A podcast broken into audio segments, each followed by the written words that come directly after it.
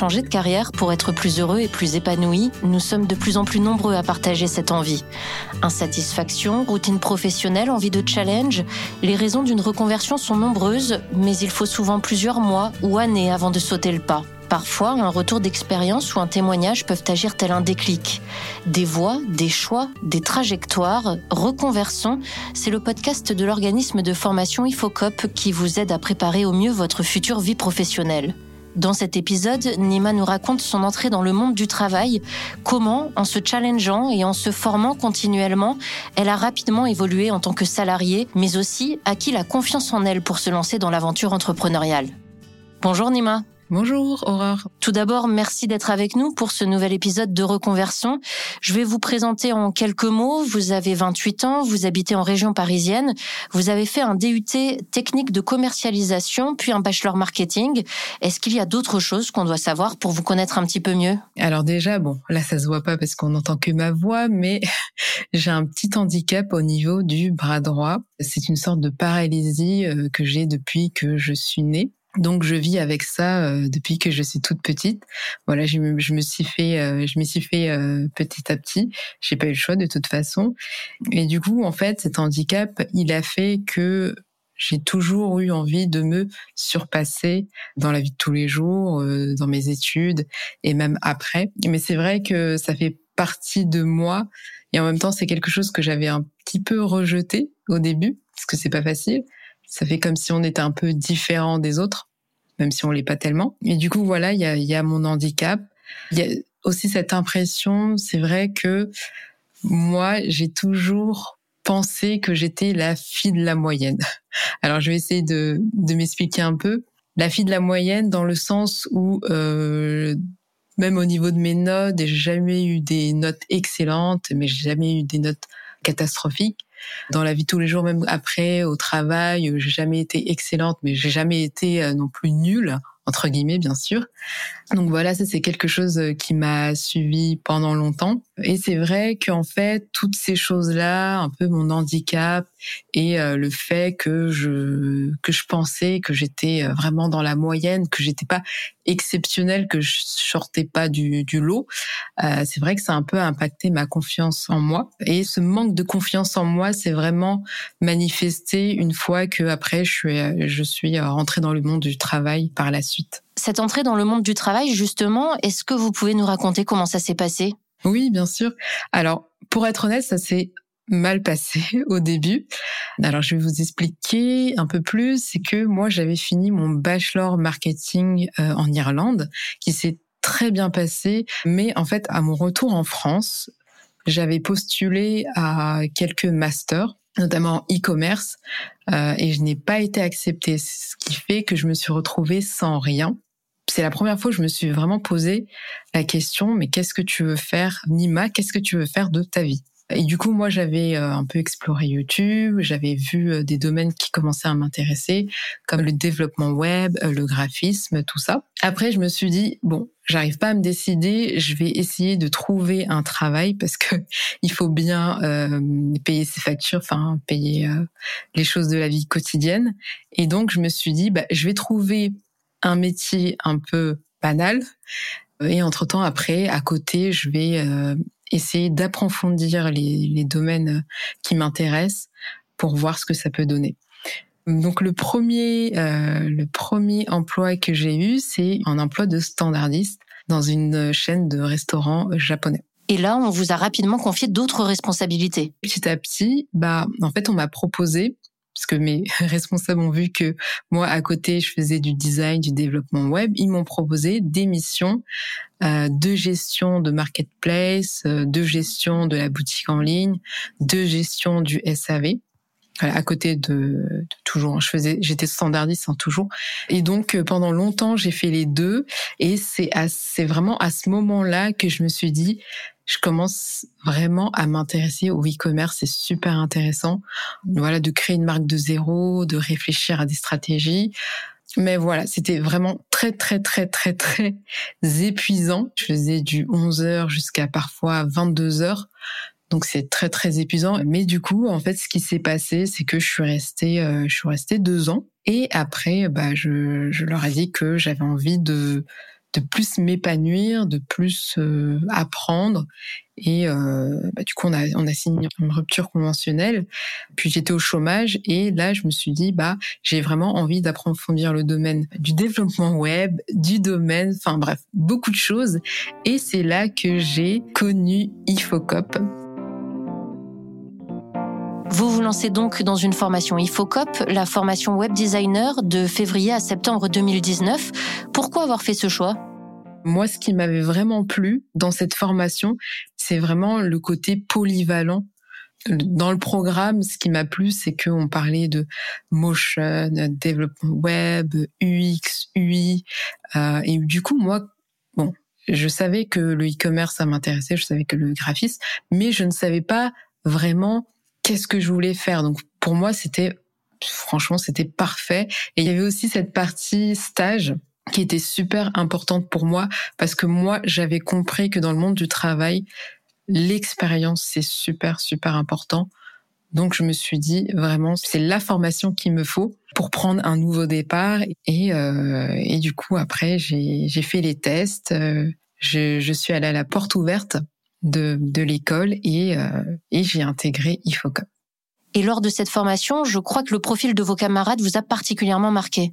Moi, du coup, c'est vrai que quand je suis euh, entrée dans, dans cette formation, j'ai tout de suite senti la différence par rapport à tout ce que j'ai eu durant mes années euh, de DUT c'est vraiment différent parce que en fait il y avait que des adultes presque.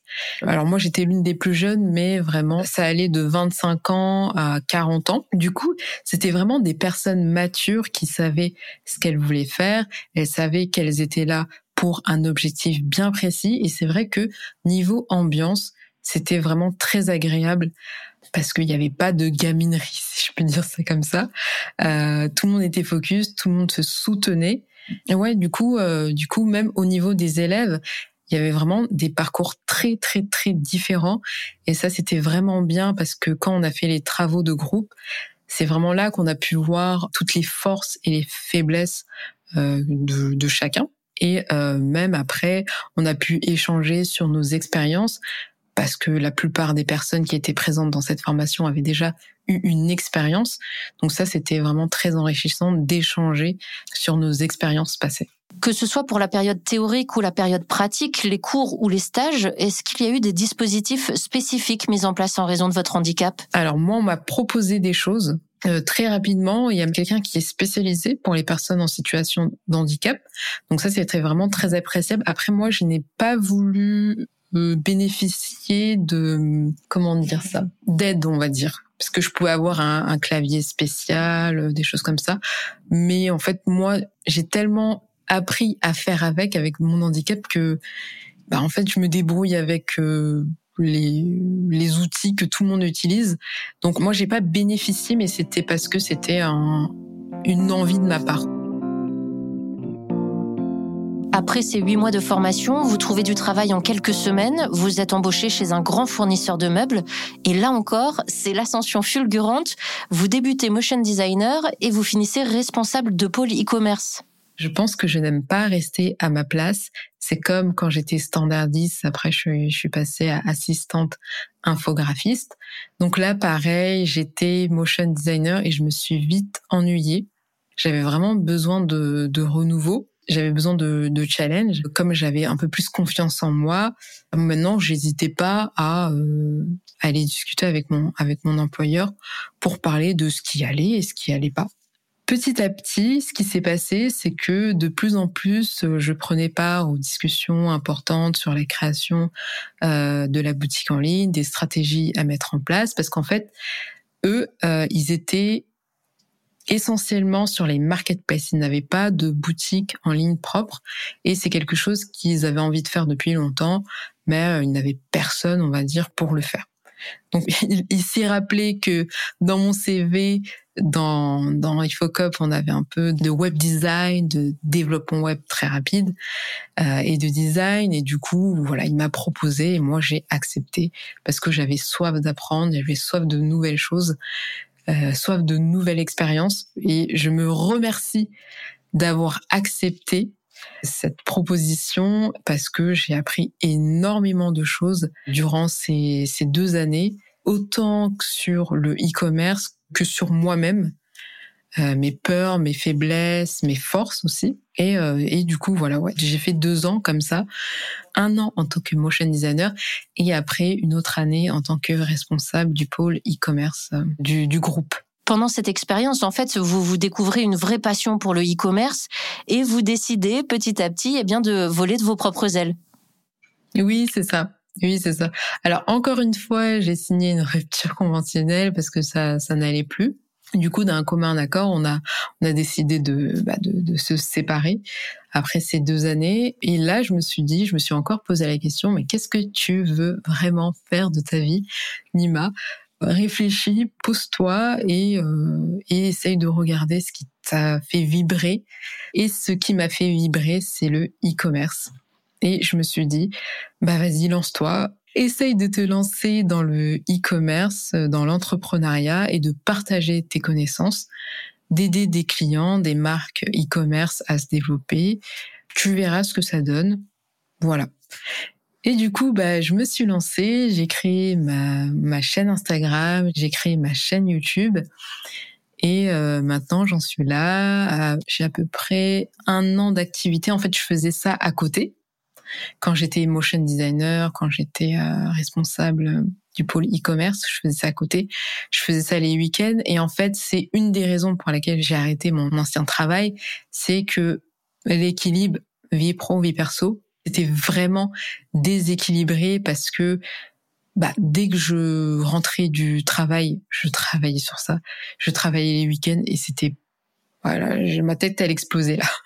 je, je pouvais pas, je pouvais pas continuer à faire les deux. Il fallait que je fasse un choix. Et un jour, je me suis levée, je me suis dit, je vais, j'arrête et je, j'essaye, je tente. Du coup, voilà, je, je sais, c'est ce que je fais en, en, en ce moment. Je vis de mon entreprise. Aujourd'hui, ça ne fait que quelques semaines que vous êtes lancé à 100% dans cette activité d'auto-entrepreneur. Comment voyez-vous l'avenir? Donc moi, mon objectif, comment je vois le futur, c'est d'avoir une équipe, une équipe sur laquelle je peux compter, euh, qui me permettrait de moi euh, déléguer des choses.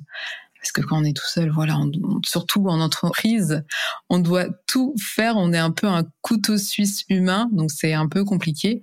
Et moi, dans le futur, j'aimerais bien déléguer, avoir une petite équipe, même si c'est euh, deux personnes, deux, trois personnes. J'aimerais bien être reconnue comme une référence féminine dans le domaine du e-commerce parce qu'il y a beaucoup beaucoup beaucoup d'hommes mais pas beaucoup de femmes. Donc j'aimerais bien euh, j'aimerais bien faire une petite place dans ce dans ce marché-là. Au final, j'aimerais bien aider des milliers de personnes à faire leur premier revenu sur dans leur e-commerce avec leur boutique en ligne. Euh, pourquoi pas euh, travailler avec euh, de grandes marques euh, sur de l'optimisation euh, de sites internet, je ne sais pas. On parle d'avenir, mais je voudrais, avant qu'on se quitte, qu'on jette un coup d'œil sur le passé. On en parlait au début de cette conversation, la fille de la moyenne. Alors, quel regard porterait euh, la fille de la moyenne sur l'anima que vous êtes devenue aujourd'hui? Alors, l'anima du, du passé, la, fille de la moyenne, elle serait fière de ce que je suis devenue, euh, parce que vraiment, j'étais j'étais vraiment très très très timide, une timidité maladive presque, on va dire. Et pour moi, juste faire ça, je, je n'aurais jamais osé le faire. En fait, moi, j'aimais bien rester dans ma zone de confort. Et là, presque tous les jours, je sors de ma zone de confort. Donc, l'anima du passé serait vraiment très très très très fière de cette Nima d'aujourd'hui. Et euh, je pense qu'elle lui dirait de, de continuer comme ça, parce que je pense sincèrement que, en fait, c'est que le début. J'ai déjà fait beaucoup de choses. J'ai créé des formations, j'ai aidé beaucoup de petits commerçants, j'ai fait beaucoup d'audits de sites euh, qui sont très belles de marques françaises, et j'ai vraiment beaucoup beaucoup appris en fait en très peu de temps. Vraiment, je suis l'anima du passé serait fier tout simplement. Et comment nous, auditeurs, pouvons suivre vos actualités? Alors du coup, euh, j'ai une chaîne YouTube qui s'appelle Magify, M-A-G-I-F-Y. Euh, si les gens veulent me retrouver, je suis sur Instagram, sur TikTok, sur, euh, sur YouTube. Ça, il n'y a pas de souci. Et d'ailleurs, si euh, vous m'écoutez et que vous avez des questions, que vous voulez venir me les poser sur Ifocop ou sur l'entrepreneuriat, moi, je peux répondre. Ça, il n'y a pas de souci. Eh bien, merci, merci beaucoup pour votre disponibilité, Nima. Merci à vous de m'avoir invité euh, pour cet épisode. Encore une fois, ce témoignage m'interpelle. Les ressources de Nima sont impressionnantes. Persévérance, combativité, ambition, pour ne citer qu'elle. Autant de qualités qu'Ifocop a su stimuler et valoriser pour au final permettre à Nima de trouver sa voie, son chemin vers un épanouissement professionnel et personnel. Retrouvez prochainement de nouveaux retours d'expérience et conseils dans un nouvel épisode de votre podcast Reconversion. Merci de votre écoute et à bientôt.